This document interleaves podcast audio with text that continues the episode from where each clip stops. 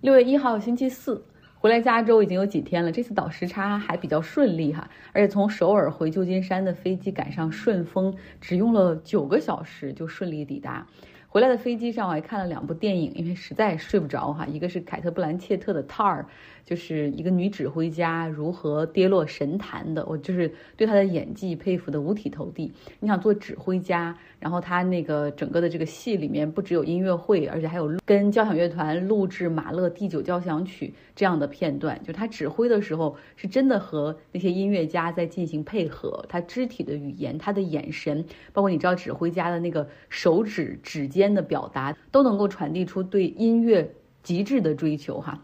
然后，但是这个电影就是看的比较累了，呃，然后第二部电影我就找的是韩国的电影，叫《寄生虫》（Parasite） 来看。说实话，这已经是我第三次看这个电影，但是依旧能看得津津有味儿，也能够看到很多之前没发现的细节。说实话，好电影有很多，但是你很多电影其实不愿意再看第二遍或者第三遍，可能因为它比较沉重、比较沉闷或者很伤感。比如说有个电影叫《P.S. I Love You》，就讲一个失去丈夫的妻子，在整个治愈的过程之中，每周就会收到丈夫给她提前准备好的信或者录音哈，然后丈夫是用爱帮她去前行，帮她去遗忘，重新开始新的生活，就真的是很好看的电影，音乐、对话、画面都很美，但是你绝对不想看第二遍。还有一个电影就是被嫌弃的松子的一生，就是你以为看的是一个喜剧，结果是一个超级悲剧。然后里面其实也有很深刻的对人生的思考，就比如说人生有的时候你以为结束了，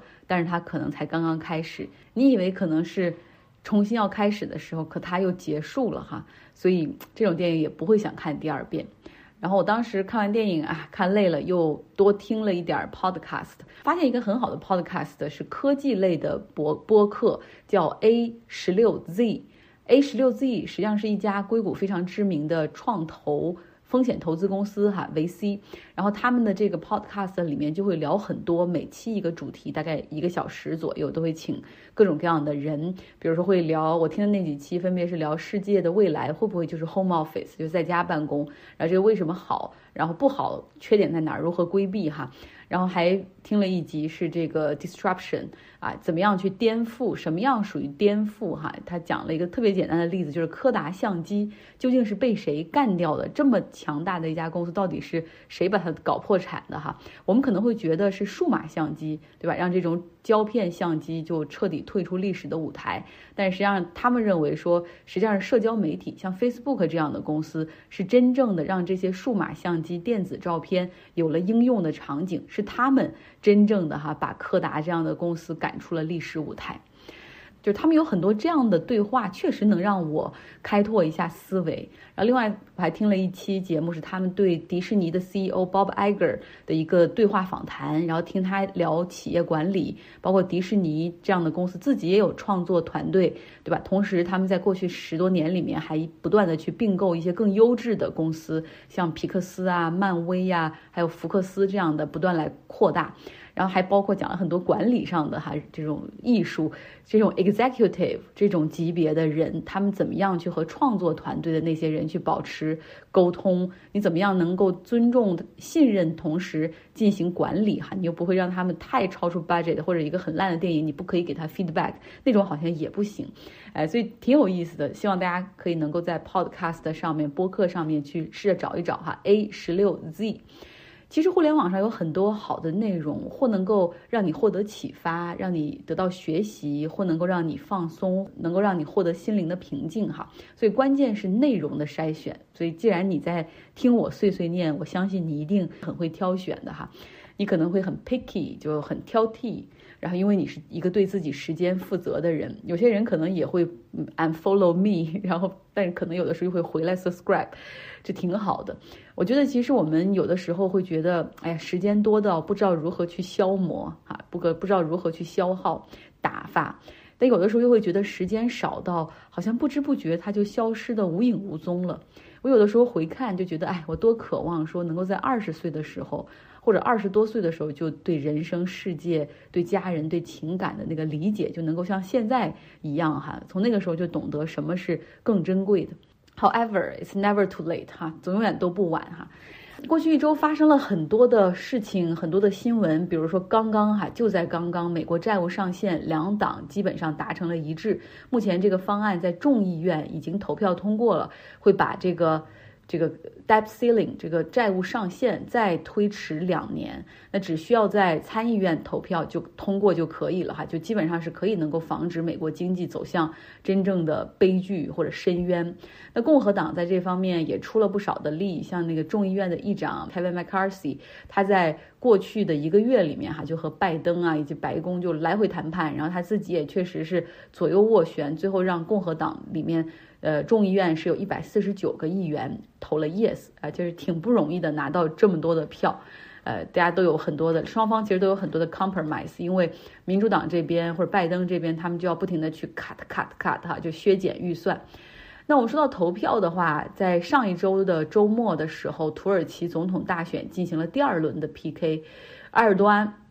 成功的击败了他的挑战者，哈，百分之五十二的选票对百分之四十八，那现在已经是执掌了土耳其二十年。这次选举的胜利将把他的权力再延续啊五年。我们可以看到那个趋势没有变，就是像伊斯坦布尔啊、安卡拉呀这样的大城市，以及在。前不久地震中严重受灾的那些南部、西南部的城市，他们延续了第一轮的那种讨厌埃尔多安的情绪，哈，更多的人在这些地带是倒向了埃尔多安的反对者。不论如何，埃尔多安接下来的这个五年都不会容易的。呃，因为不论是经济上的或者政治上，他会遇到更多的挑战。那埃尔多安在获胜之后，他对他的支持者讲哈，说说我们一起努力吧，让我们来 build a century of Turkey，就一起来打造一个属于土耳其的世纪啊，梦想是很大的，嗯。在土耳其大选中，实际上有一股势力不容小视哈，那就是在社交媒体上怎么去跟这些选民啊去交互，怎么样去拉一些最后时间摇摆的一些选票。那 Twitter 在中间的一些做法是否值得商榷呢？他们这个平台上禁止了一些反对埃尔多安的账号，有人就指责说，你看。其实马斯克他已经开始在利用他四百亿美元买的这个玩具平台，哈，已经开始在做很大的事情了。也许在二零二四年美国总统选举的时候，他也可以轻松如法炮制，影响大选的结果。因为很轻松，就是你想通过。那些算法，你就可以让人可以更多的看到这样的推文，或者是屏蔽、降低那样的信息传播。哈，这个在微博上，大家可能已经看到了很多的这种呃算法的设置，这是很轻松可以做到的。那马斯克他自己表示很无辜哈，说因为这个像土耳其政府、埃尔多安都威胁说，Twitter 要想在土耳其继续保持运营的话，那你就要合乎法律哈，如果达不到的话，就会被 block。但是，在中间这个马斯克究竟是什么样的意图，呃，我们可能最终无法判断，但能够看到的是他这个影响力哈，通过 Twitter 之后，实际上是蔓延到了更多的这种政治层面。大家都知道，最近马斯克他来了一场三十五小时的访华之旅，其中我们的外交部长还跟他会了面，哈，这就是跟过去完全不一样。过去可能工信部或者是国务院什么跟他见个面，但是外交部不会跟他见面，对吧？这就是变化。那在美国呢，马斯克他把共和党总统候选人的这个热门人选佛罗里达州的 Governor 这个州长德桑蒂斯啊吸引过来了，或者是说服过来了，后者在 Twitter 上。跟马斯克做了一个音频的对话访谈，然后借此宣布自己竞选二零二四年的美国总统。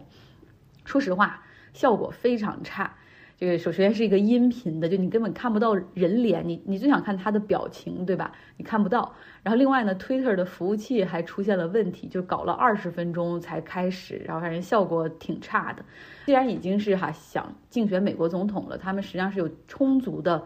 funding 就是至少这个第一炮绝对会要打响的。那很多人选择就是大部分选择宣布竞选的时候，可能会发布非常炫酷的视频。有的人会做那种 bus tour 啊，就在城市巡游，或者是搞那种很大的舞台活动那样上宣布。其实德桑蒂斯他有很多选择，他有很多钱，他有很多资源。啊！但是他选择了在 Twitter 上这样做。有人说了，他其实就是为了绑定马斯克哈，未来希望马斯克可以，哎，去更多的 lean to him，去去帮助他。那目前呢，从民调上来看，实际上德桑蒂斯比 Trump 还是差很多的，大概要落后百分之四十的这种一个支持率。所以德桑蒂斯还有机会吗？我想可能还有吧，因为。他很年轻。当 Trump 在商业界成名的时候，德桑蒂斯才小学毕业，他现在才四十四岁。你想，那个都快八十岁了。所以有人说了，德桑蒂斯还是，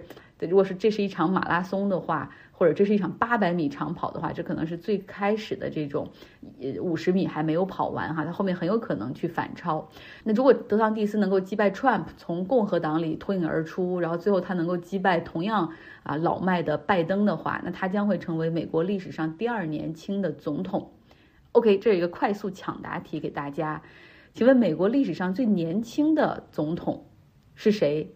想一想哈，他四十三岁就当选，他是谁呢？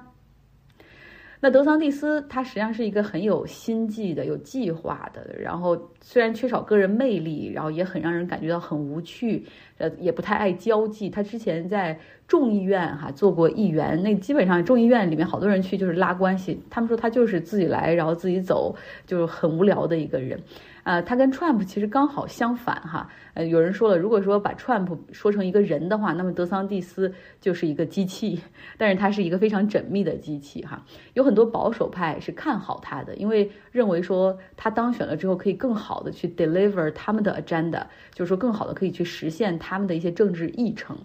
呃，所以给他的 campaign 有不少人捐了钱，然后像共和党的这种竞选经理很大牛的那种竞选经理，有的已经进入到他的阵营，然后他们大概有一个两亿美元的一个竞选预算，啊，然后他们放出话来，哈，像像一些摇摆州，像 Iowa 这样的州，他们至少预计说每一个选民在投票之前至少会有五波人去登门拜访，哈，然后去真人拉票。而且呢，就是他们的 campaign，就是这个德桑蒂斯的 campaign，比较希望把他和他妻子能够打造成二十一世纪的肯尼迪哈和 Jacqueline 这样的这种 couple，这样的非常有魅力的 couple。我也传了一些照片到微信公号上，大家可以看一下。有人都说了，他妻子比他更。有 Christmas 就是更有魅力，因为他原来是一个电视台的主播哈，然后现在就是他的穿他他当然是呃长相外貌很靓丽，他的装扮以及他的服饰，包括发型还有衣服的选择，都和这个前美国第一夫人 Jacqueline 很像，大家可以来看一下。相信在未来几个月的节目中哈，我们可能会越来越多的听到德桑蒂斯他的一些消息。好了，今天就到这儿，希望你有一个愉快的周四。五月二十二号星期一，我现在在韩国首尔的明洞地区，哈，俯瞰着什么 SK 的办公楼等等，又来韩国出差了。嗯，但是在出差之前，在国内的时候，我看了一个国产电影，哈，叫《不休不止》，讲着怀揣记者梦想的一个北漂，然后怎么样到了报社，很难的当了一个实习记者。他做了一个选题，从暗访高价收血，然后到变成了这个选题，后来演变成了体检代检是违法的，哈，然后再到呼吁反对对乙肝携带者和患者的歧视，最终推动了立法的变革。看这个电影的时候还挺激动的，就让我想起了我小时候为什么立志要成为记者哈，并并且真的去做了，就是想努力寻找真相，公之于众，让社会中的大部分人能够去关注到那些边缘人、边缘阶层或者是弱势群体。Make their voice heard，让他们的声音也可以被听到，然后希望能够去促进社会的公平正义，让阳光也可以照到更多的角落。因为真的时候，有的时候是需要有人告诉你，你才意识到说，哦，原来这些人他们的生活是这样的，啊，他们在生活中会面临这样的困难，比如说哈，这残障人士和无障碍设施。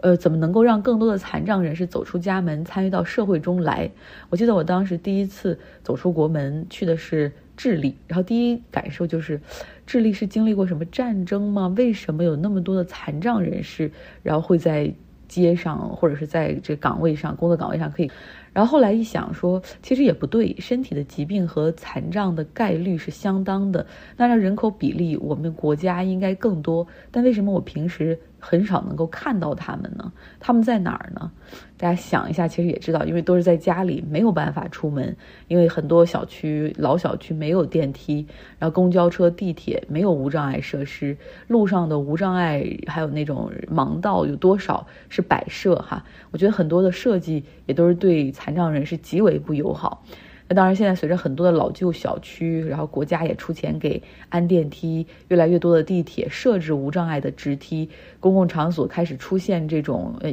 无障碍的厕所，哈，呃，有很大的改善。但是又有多少无障碍的人是可以找到工作啊？可以去到学，就是真的去读书上学？像我们同事中。大家的同事中有残障人士吗？你的同学中有多吗？其实想一想就知道，还是这个社会中有很多隐性的歧视或者明摆的歧视，哈，让他们没有办法正常的去参与到社会中来。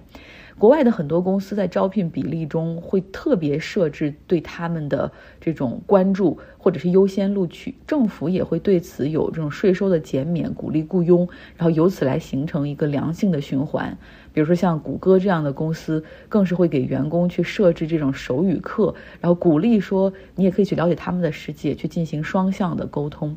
嗯，像我在 Berkeley 的时候，就过去每天那时候要坐地铁去旧金山上班的时候，总会遇到一个视力受损的女性，然后她穿着风衣，手持着盲杖，就可以很快速的走在街上，然后赶地铁。然后你看到他大步流星、自信的走着，他和我们一样哈，都有平等的机会，是很为他感到高兴的。像我父亲中风之后，因为开始坐轮椅嘛，所以我才真正有不一样的视角来看待这些基础设施和人文环境中的缺失。比如说，标说在哈尔滨这样的地方，在深圳五星级酒店，他可能会把无障碍的厕所锁起来，因为觉得因为觉得没人会用，然后很多人用了会会弄脏。还有很多城市所谓的无障碍电梯出来之后，你发现，哎，明明是一个直梯上来，结果居然还需要下两个台阶。就那两个台阶，你知道要把坐轮椅的人要难成什么样子吗？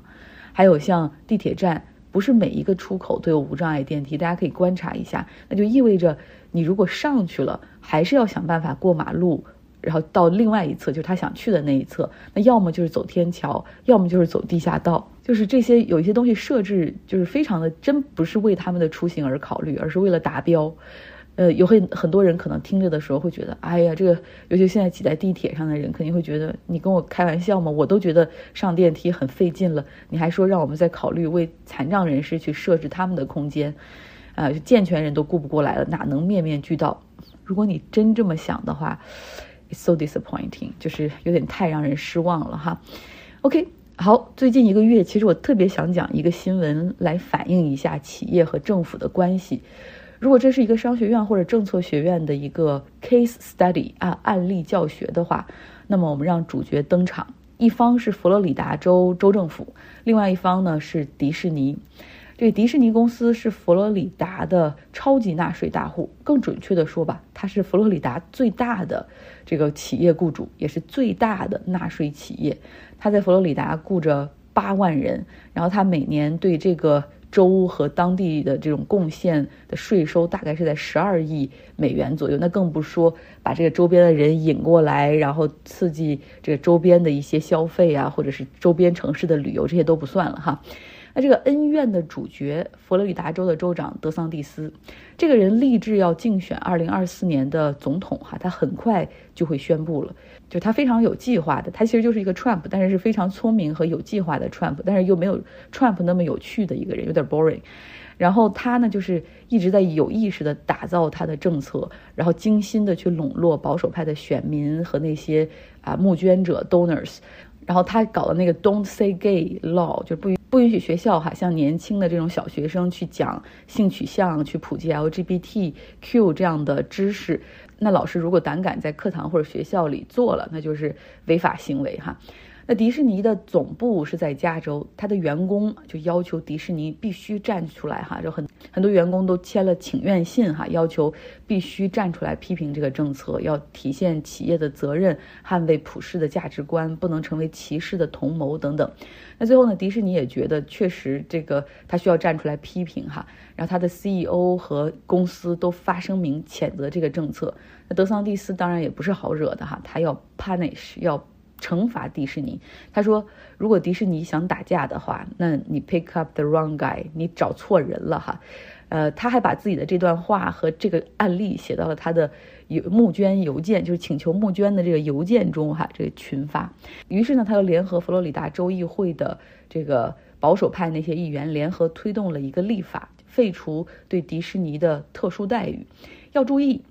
政府要想惩罚企业是有程序的哈。这个你需要通过立法，而不是说孤立的就一根线儿的决定，有程序啊。当然，在这个过程之中，企业是可以去反驳甚至反诉政府的哈。这就是今天要说的焦点。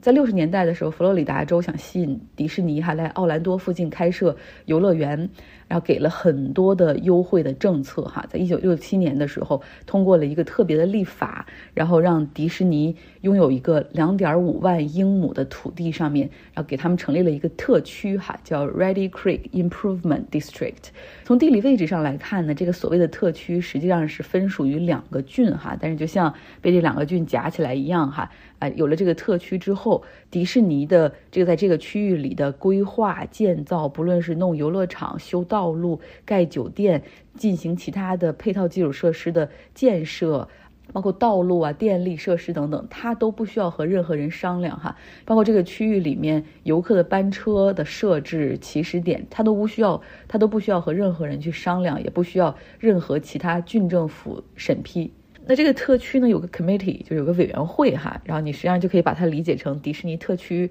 管委会，就是管这块地的。那这个。当时也允许让迪士尼可以任命五个人哈，就这个五个人你可以自己任命来做这个委员会的 directors，呃，然后这个委员会呢，他来负责向迪士尼收税。其实就是把左兜揣到右兜，对吧？就迪士尼赚的一些酒店的钱、度假村的钱，还有游乐园里面可能有一些税收是给这个迪士尼特区来用。那迪士尼特区呢，又会用这个钱来进行道路维修、公共设施的维护，然后甚至发电、水务处理、消防、警察、垃圾处理等等，都是他们自己来出钱。这就相当于是帮助迪士尼每年减税的规模差不多是两亿左右，然后迪士尼用这个来进行自己的这个园。区的维护等等，这就相当于是帮助迪士尼每年减税两亿左右哈啊！但是迪士尼因为它吸引那么多人来住宿、游玩，然后坐飞机过来消费哈，它实际上每年至少会给当地政府带来十二亿美元的税收，所以这是一个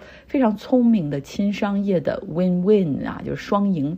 但是因为现在这个州长德桑蒂斯要对迪士尼哈来进行报复。这个事儿就变成了 lose lose 双输。首先呢，他通过立法啊，要取消迪士尼的这个特区的资格，这个从二零二三年六月一号生效，然后给他新加了一个一个区哈，就这个 improvement district 不在了哈，给它变成了一个什么佛州中部什么什么特区，然后这个特区的。管委会的人是全部由州政府来任命，那也就是说，这个过去的这个钱就不可能像迪士尼之前那样左兜倒右兜实现这样的一个减税。但同时呢，因为毕竟它还是一个特区，对吧？你要赋予它一个管辖权，要不然这个支出谁来管？然后呢，又给管辖权，把这个管辖权给了附近的一个郡，然后那这个郡就需要用纳税人的钱去支出过去迪士尼维护这个地方的公共道路、火警、警察，然后那个基础设施建设、维修、运营等等。这个郡自己的财务状况也很糟糕，现在他们就有这种郡的这种债务规模，差不多是十亿美元。然后这个郡也出来抱怨说，我们哪有钱再弄个迪士尼这个事儿，一年两亿美元，哎，然后增加纳税人的负担等等。政府一想也是在平摊给其他周边的这个郡，啊，所以大家都其实出来反对。那迪士尼这边他也要反击，对吧？他的 CEO 公开表示说。我们迪士尼不管你这套哈，因为你违明显是在违约在进行，我们还是会愿按照我们原来的计划，这个园区进行扩建，然后新修建一些新的这种主题的这种小的分支乐园，把更多的游客带到佛罗里达州。然后他们自己还是通过了扩建的计划，但是但德桑蒂斯州长所任命的这个新的管委会的这个这个 committee，他们以各种各样的理由，就是说你怎么可以现在就说了算？你们现在提出的这个扩建计划明显和州法相冲突等等，所以最后搞得迪士尼非常生气，在四月二十六号的时候提起了诉讼，认为说这是明显的州政府针对言论自由的一次打击和报复。哈，在商业方面，他们还跟州政府说，我们现在其实是有一笔一百七十亿美元的计划投资，你们现在在着这个态度就。会搁置哈，而他们已经开始实施了。原本已经决定要把一个部门从加州搬到佛罗里达州，一个十亿美元的一个计划，两千个工作岗位直接砍掉哈，就以这样的方式在庭外给德州政府压力。但是很有意思的是，这德州政府没打算交枪哈，这德桑蒂斯人家是要竞选总统的，管你迪士尼怎么想，管你对佛罗里达州的未来有什么影响。那迪士尼呢，他状告德桑蒂斯是在联邦法院哈，因为他认为我自己是一个来自外州的企业啊，在这个州，所以我我告的是联邦法院。那迪德桑蒂斯马上他的这个州政府反诉迪士尼是在自己的州法院，嗯，他认为这是他的管辖权。的确，在州法院层面，也更多的法官也是属于这种保守派的哈，然后他们可能会更有优势一点。那现在迪士尼又向联邦法院要求终止这个州法院的这个 case，因为想集中在联邦法院的这个 case 上面。有很多的这个美国的这种律师就说，这个案子再明显不过了，德桑蒂斯他就是违反了合同，因为当年在一九六七年啊，这个德州州政府签的这个合同中，它有一个合同有效期，对吧？任何合同都有一个合同有效期。其实设置的就是一个永久的有效，呃，但是永久的有效好像又州政府又怕有点说不过去哈，然后就想了，最后双方想了一招，就说用什么作为有效期？我们之前也讲过哈，就是用现在英国查尔斯国王，说是这个有效期将到查尔斯国王的所有后代都死了之后的二十一年。大家想一下，查尔斯国王。他的大儿子有三个孩子，二儿子有两个，然后这个孩子的孩子们未来还会有孩子，子子孙孙，倒不能说无穷尽也，但是也也蛮久的哈。然后他们还得死后二十一年，所以很明显就是这个有效期还没到。现在佛罗里达州撕毁合同哈，报复企业对州长的批评。然后这个地方其实更有意思的一点，延伸一下就是。共和党过去是以那种亲商业、哈亲近资本，然后这种营造很好的经商环境著称。但是现在这个德桑蒂斯他真的是这种比较反企业的这种行为，哈，完全是为了自己要竞选总统。然后他把迪士尼现在包装成一个坏人，他还说迪士尼在很多歌曲中，然后在他的一些动画片中也在宣传。LGBTQ，嗯，然后还说这个迪士尼占着政府的便宜，不纳税啊，只挣钱，还污染孩子的头脑等等。但是和迪士尼斗哈，大家看到底是谁能笑到最后？这德桑蒂斯竞选总统，有很多人对他颇有微词，还有很多人不喜欢他，甚至有很多保守派选民在他和 Trump 之间还更喜欢 Trump。然后你知道这个 Trump 也站出来批评德桑蒂斯是很愚蠢的，然后怎么怎么样？这场戏哈还有很多看点，我们以后关注。但是最终哈，大家通过这个，我希望讲的是企业和政府的关系。好了，今天的节目就是这样，我要准备准备开始工作了。嗯，希望你有一个愉快的周一。